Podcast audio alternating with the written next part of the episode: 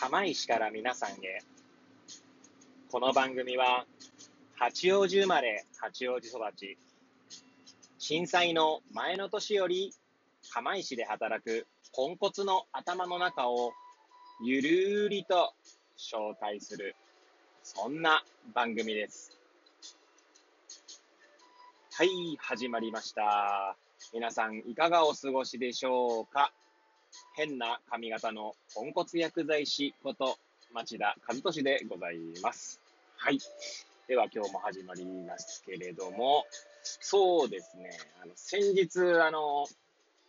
歯医者に行ってきまして、まあ、あの、歯医者さんがですね、まあ、釜石に行ってからずっと、まあ、お世話になってる、まあ、先生なんですけれども、まあ、その先生はですね、まあ、当然歯科医なので歯科医院を経営してるっていうのもあってですね、ビジネスとかですね。まあ、いろいろ、まあ、自己啓発本なのかな、あれは。まあ、いろいろこう、でん、あの、お勉強したりとか。で、そういったお話がまた好きなんですね。まあ、哲学的な話とか、そういった話が好きな方なんですけれども、まあ、診察中もですね、私も10年、まあ、釜石に来て10年になるので、10年の付き合いになりますので、まあ、あの、診察中もですね、いろいろこう話を、まあ、振られるんですね。で、言言って、あの、今回言ってたのが、まあ、変化の激しいね、時代だから、まあ、その変化に対応しきれない奴はやっぱ生き残れないよな、なんて話を、まあ、投げかけられてですね。で、その、それに続けて、やっぱ田舎にいると、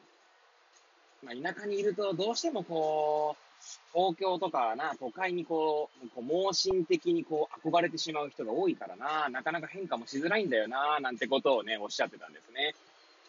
でですね、まあそれを聞いて思い出したのはですね、まああの、釜石に来て、まあみんな釜石市の方々は、まあ大体の人が言ってたのは、え？東京から釜石に？何もないこの釜石に何しに来たの？みたいな感じでですね、言う方がね、結構多いんですね。で、まあ、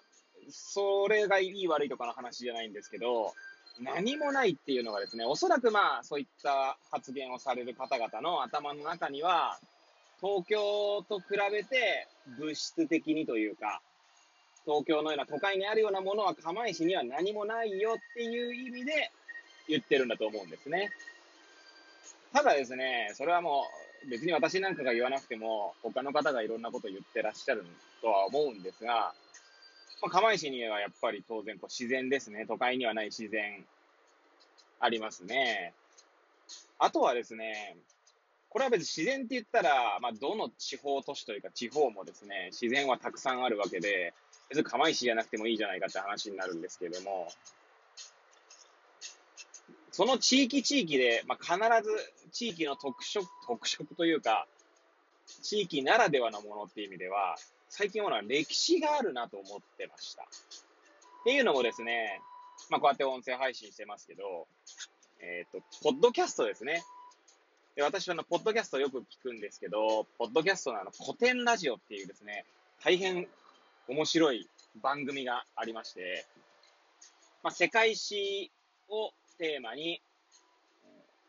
3名のね、パーソナリティの方がですね、いろいろこう、話や、話すと。まあ今まで取り上げられたテーマで言うと、まあざっと思いつく限りに言えば、まあ吉田松陰に始まり、スパルタ帝国とかもあった スパルタ帝国スパルタ都市ですね。はい。だったはずです。はい。えー、私は実はあの、その歴史詳しい方じゃなくてですね、まあそれもあってとても楽しく聞いてるっていうのはあるんですけれども、まああとはですね、諸葛亮孔明も取り上げられましたし、高杉晋作、あとは、ブッダ、えー、キリスト、ムハンマドっていう宗教ですね、宗教の教祖の方々や、あとは、ヘレン・ケラー。ヘレン・ケラーはね、とてもね、感動しましたね、聞いててね。あとはヒトラー、ガンディー、などなど。まあ、あとは、あれかなえー、チンギスカンも取り上げられましたね。まあ、まだまあ、他にもいろいろ取り上げられたと思うんですが、まあ、ざっとこんなところですね。でですね、まあその番組の影響も受けてると思うんですけれども、いや歴史って、いや、どの年にも絶対に歴史があるわけですよ、基本的には。で、そんなことを思うようになって、まあ、釜石で言えばですね、まあ、いつだったか、最初だったかな？最初の放送でも言いましたけど、釜石は、鉄と魚とラグビーの街って言われてるんですね。なので、まあ、ラグビーの歴史を、こう、例えば紐解いてみようと。釜石のラグビーの歴史ですね。まあ、どういった背景でラグビーが強くなってたのかとか、まあ、そういったことを思思い浮かべたり、あとは調べたりするだけでもとても有意義なことだと思いますし、まあ、鉄に関して言えばですね、えー、釜石には世界遺産、まあ、一つありますね。まあ、あの、近代、なんだっけな、本当に、最近、言葉が全然出てこないけど、まあ、日本の近代化に関わった世界遺産たちみたいな、世界遺産群みたいな。で、まあ、九州の方とかね、いろいろこう、日本全国にこう、各地ある中で、確か唯一の東北でのその世界遺産群に入ったんだと思いますけれども、橋の航路というですね、まあ、そ、あの、近代製鉄発祥の地と言われる場所があるんですけども、で、橋の頃のこともですね、あの、今回あ、その世界遺産になる時もですね、釜石の方々は、いやいや、あそこ山奥でなんもねえけど、みたいなこと言うんですけど、私はもう釜橋の航路はまあ3、4回かな？まあ3、4回って10年間で3、4回なので少ない方だと思うんですけど、行くたびに思うのがですね、ほとんど、まあ、手つかずの状、手つかずっていうと、いう表現でどういうふうに思い浮かぶかもあれなんですけど、あまりこう、例えば舗装されたりとか、あの、まあ、自然の中にね、あるんですけど、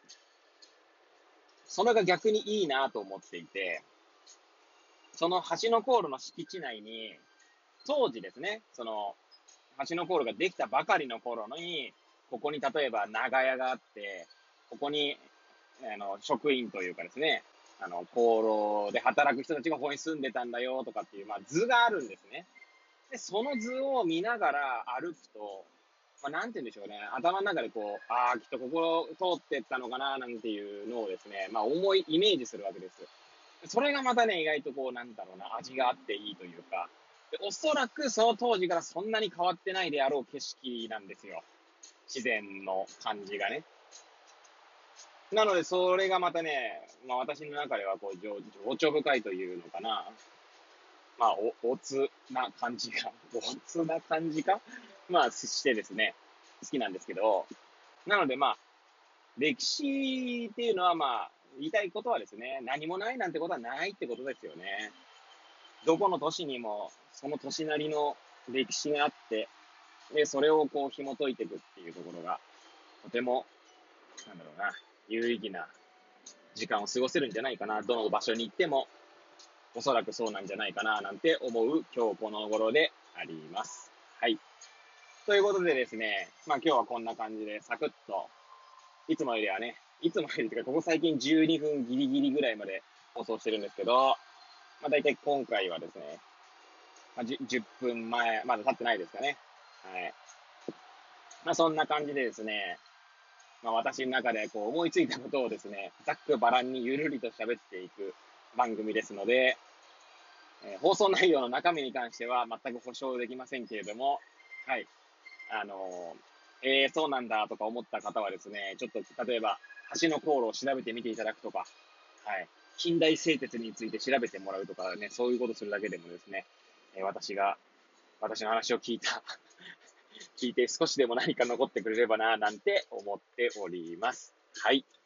ということでですね、こんな感じで毎日ゆるりと配信していきたいと思っております。はい。じゃあそれではまた皆さんお会いいたしましょう。それではまた